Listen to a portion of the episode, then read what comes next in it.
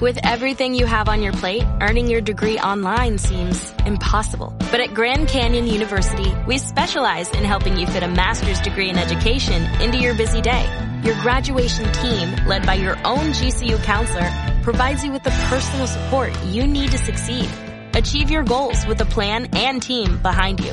Find your purpose at Grand Canyon University. Visit gcu.edu. Capítulo 8. El croquet de la reina. Un gran rosal se alzaba cerca de la entrada del jardín. Sus rosas eran blancas, pero había allí tres jardineros ocupados en pintarlas de rojo. A Alicia le pareció muy extraño, y se acercó para averiguar lo que pasaba. Y al acercarse a ellos, oyó que uno de los jardineros decía Ten cuidado, Cinco. No me salpiques así de pintura. No es culpa mía, dijo Cinco en tono dolido.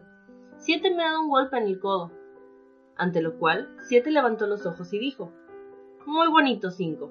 Échale siempre la culpa a los demás. Será mejor que te calles esa boca, dijo Cinco. Ayer mismo oí decir a la reina que debían cortarte la cabeza. ¿Por qué? preguntó el que había hablado en primer lugar. Eso no es asunto tuyo, dos, dijo siete. Sí es asunto suyo, protestó cinco, y voy a decírselo.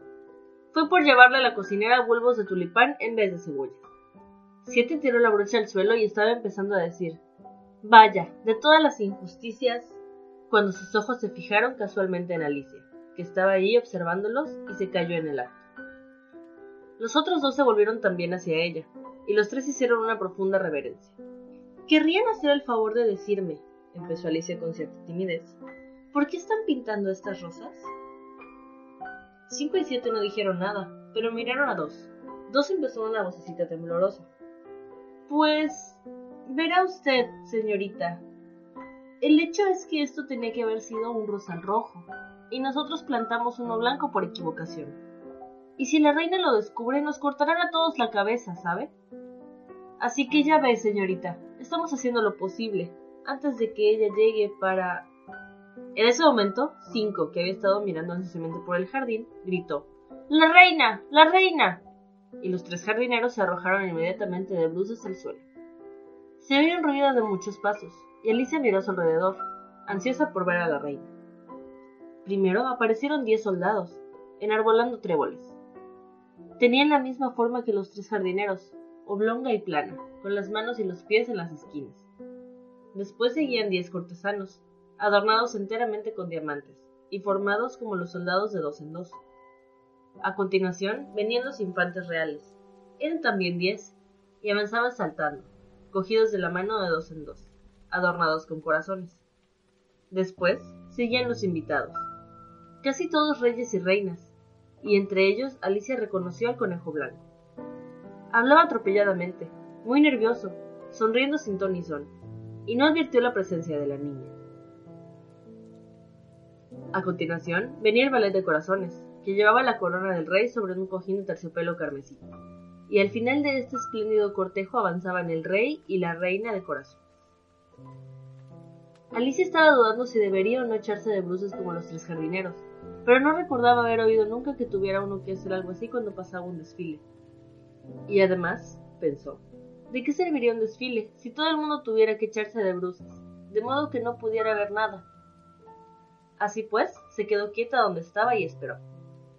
Cuando el cortejo llegó a la altura de Alicia, todos se detuvieron y la miraron, y la reina preguntó severamente, ¿Quién es esta? La pregunta iba dirigida al ballet de corazones, pero el ballet no hizo nada más que inclinarse y sonreír por toda respuesta. ¡Idiota! dijo la reina, agitando la cabeza con impaciencia, y volviéndose hacia Alicia le preguntó ¿Cómo te llamas, niña? Me llamo Alicia, para servir a su majestad, contestó Alicia en un tono de lo más cortés, pero añadió para sus adentros. Bueno, a fin de cuentas no son más que una baraja de cartas. No tengo por qué sentirme asustada. ¿Y quiénes son estos?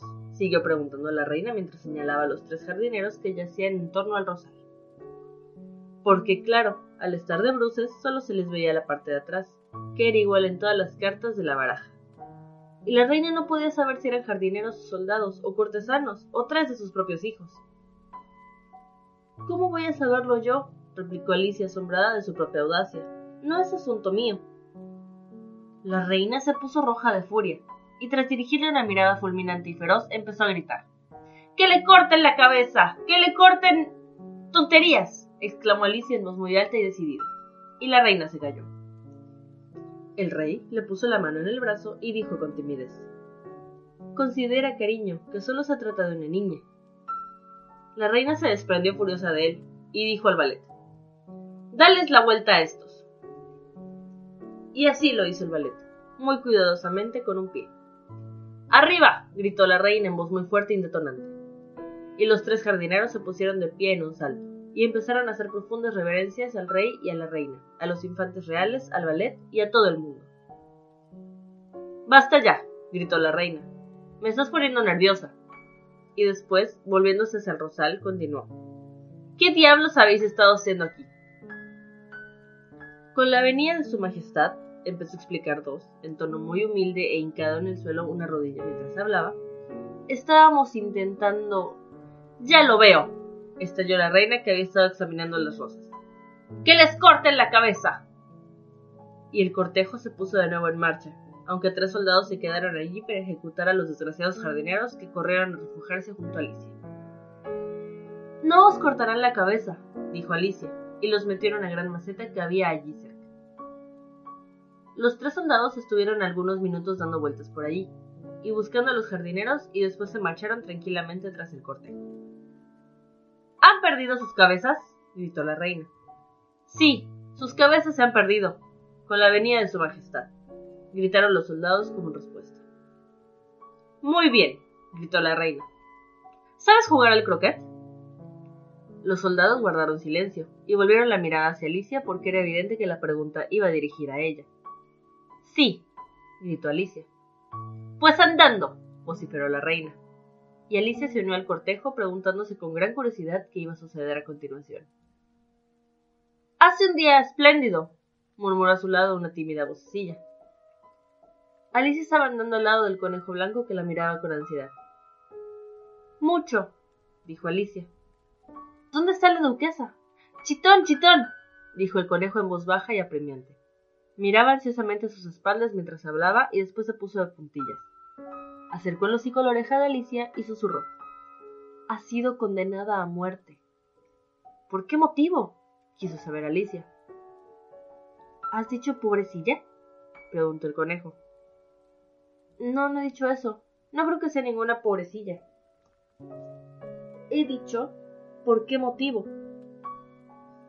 Le dio un sopapo a la reina, empezó a decir el conejo, y Alicia le dio un ataque de risa. Chitón, chitón, suplicó el conejo con una vocecilla aterrada. Va a oírte la reina. Lo ocurrido fue que la duquesa llegó bastante tarde, y la reina dijo Todos a sus sitios. gritó la reina con voz de trueno. Y todos se pusieron a correr en todas las direcciones, tropezando unos con otros. Sin embargo, unos minutos después ocupaban sus sitios y empezó el partido. Alicia pensó que nunca había visto un campo de croquet tan raro como aquel en toda su vida. Estaba lleno de montículos y de surcos. Las bolas eran erizos vivos. Los mazos eran flamencos vivos, y los soldados tenían que doblarse y ponerse a cuatro patas para formar los aros. La dificultad más grave con que Alicia se encontró al principio fue manejar a su flamenco. Logró dominar al pajarrajo metiéndoselo debajo del brazo, con las patas colgando detrás, pero casi siempre, cuando había logrado enderezarse el largo cuello, y estaba a punto de darle un buen golpe erizo con la cabeza del flamenco, este torcía el cuello y la miraba derechamente a los ojos con tanta extrañeza que Alicia no podía contener la risa. Y cuando le había vuelto a bajar la cabeza y estaba dispuesta a empezar de nuevo, era muy irritante descubrir que el erizo se había desenroscado y se alejaba arrastrándose. Por si todo esto no bastara, siempre había un mentículo o un surco en la dirección en la que ella quería lanzar al erizo. Y como además los soldados doblados en forma de aro no paraban de incorporarse y largarse a otros puntos del campo, Alicia llegó pronto a la conclusión de que se trataba de una partida realmente difícil. Los jugadores jugaban todos a la vez, sin esperar su turno, discutiendo sin cesar y disputándose los erizos. Al poco rato la reina había caído en un paroxismo de furor, y andaba de un lado a otro, dando patadas en el suelo y gritando cada momento. ¡Que le corten a este la cabeza! ¡O que le corten a esta la cabeza! Alicia empezó a sentirse incómoda. A decir de edad, ella no había tenido todavía ninguna disputa con la reina, pero sabía que podía suceder en cualquier instante. Y entonces, pensaba, ¿qué será de mí? Aquí todo lo arreglan cortando cabezas. Lo extraño es que quede todavía alguien con vida. Estaba buscando, pues, alguna forma de escapar y preguntándose si podía irse de allí sin que la vieran, cuando advirtió una extraña aparición en el aire. Al principio quedó muy desconcertada, pero después de observar unos minutos, descubrió que se trataba de una sonrisa, y se dijo, es el gato de Cheshire. Ahora tendré a alguien con quien hablar. ¿Qué tal estás? le dijo el gato, en cuanto tuvo hocico suficiente para poder hablar. Alicia esperó hasta que aparecieran los ojos, y entonces le saludó con un gesto. De nada servirá que le hable, pensó, hasta que tenga orejas, o al menos una de ellas. Un minuto después había aparecido toda la cabeza, y entonces Alicia dejó en el suelo su flamenco y empezó a contar lo que ocurría en el juego muy contenta de tener a alguien que le escuchara. El gato creía sin duda que su parte visible era ya suficiente y no apareció nada más. Me parece que no juegan ni un poco limpio, empezó Alicia en tono quejumbroso, y se pelean de un modo tan terrible que no hay quien se entienda. Y no parece que haya ninguna regla. Y si las hay, nadie hace caso a ellas. Y no puedes imaginar qué lío es el que las cosas estén vivas. Por ejemplo, allá ve el aro que me tocaba jugar ahora justo al otro lado del campo. Y le hubieran dado ahora mismo el erizo de la reina, pero se largó cuando vio que se acercaba el mío. ¿Qué te parece la reina? dijo el gato en voz baja. No me gusta nada, dijo Alicia. Es tan exagerada. En ese momento, Alicia advirtió que la reina estaba justo detrás de ella, escuchando lo que decía, de modo que siguió. Tan exageradamente dada a ganar, que no merece la pena terminar la partida. La reina sonrió y reanudó su camino. ¿Con quién estás hablando? preguntó el rey, acercándose a Alicia y mirando la cabeza del gato con gran curiosidad. Es un amigo mío, un gato de Cheshire, dijo Alicia. Permita que se lo presente. No me gusta ni pizca su aspecto, aseguró el rey. Sin embargo, puede besar mi mano si así lo desea. Prefiero no hacerlo, confesó el gato. No seas impertinente, dijo el rey, y no me mires de esa manera y se refugió detrás de Alicia mientras hablaba. Un gato puede mirar cara a cara a un rey, sentenció Alicia. Lo he leído en un libro, pero no recuerdo cuál. Bueno, pues hay que eliminarlo, dijo el rey con decisión y llamó a la reina que precisamente pasaba por ahí. Querida, me gustaría que eliminaras a este gato. Para la reina solo existe un modo de resolver los problemas, fueran grandes o pequeños. ¡Que le corten la cabeza! ordenó sin molestarse siquiera en echarle una ojeada. Yo mismo iré a buscar al verdugo, dijo el rey apresuradamente, y se alejó corriendo de ahí. Alicia pensó que sería mejor volverse al juego y averiguarse cómo iba la partida, pues oyó a lo lejos la voz de la reina que aullaba de furor. Acababa de dictar sentencia de muerte contra tres de los jugadores por no haber jugado cuando les tocaba su turno, y Alicia no le gustaba ni pizca el aspecto que estaba tomando todo aquello porque la partida había llegado a tal punto de confusión que le era imposible saber cuándo le tocaba jugar y cuándo no. Así pues, se puso a buscar su erizo. El erizo se había ensarzado de una pelea con otro erizo, y eso le pareció a Alicia una excelente ocasión para hacer una carambola. La única dificultad era que su flamenco se había alargado a otro extremo del jardín, y Alicia podía verlo ahí, aleteando torpemente en un intento de volar hasta las ramas de un árbol. Cuando hubo recuperado su flamenco y volvió con él, la pelea había terminado y no se veía rastro de ninguno de los erizos. Pero esto no tiene demasiada importancia, pensó Alicia, ya que todos los aros se han marchado de esta parte del campo. Así pues, sujetó bien el flamenco debajo del brazo para que no volviera a escaparse, y se fue a charlar un poco más con su amigo. Cuando volvió junto al gato de Cheshire, quedó sorprendida al ver que un gran grupo de gente se había congregado a su alrededor. El verdugo, el rey y la reina discutían acaloradamente, hablando los tres a la vez mientras los demás guardaban silencio y parecían sentirse muy incómodos. Cuando Alicia entró a la escena, los tres se dirigieron a ella para que decidiera la cuestión, y le dieron sus argumentos. Pero como hablaban todos a la vez, se le hizo muy difícil entender exactamente lo que decían. La teoría del verdugo era que resultaba imposible cortar una cabeza si no había cuerpo del que cortarla. Decía que nunca había tenido que hacer una cosa parecida en el pasado y que no iba a empezar a hacerla a estas alturas de su vida. La teoría del rey era que todo lo que tenía una cabeza podía ser decapitado y que se dejara de decir tonterías.